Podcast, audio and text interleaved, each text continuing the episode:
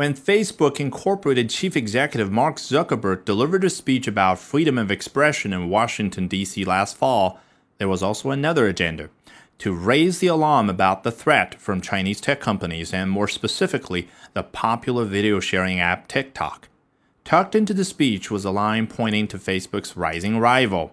Mr. Zuckerberg told Georgetown students that TikTok doesn't share Facebook's commitment to freedom of expression and represents risk to American values and technological supremacy.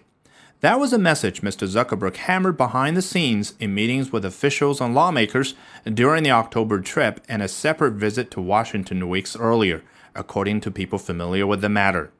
In a private dinner at the White House in late October, Mr. Zuckerberg made the case to President Trump that the rise of Chinese internet companies threatens American business and should be a bigger concern than reining in Facebook, some of the people said.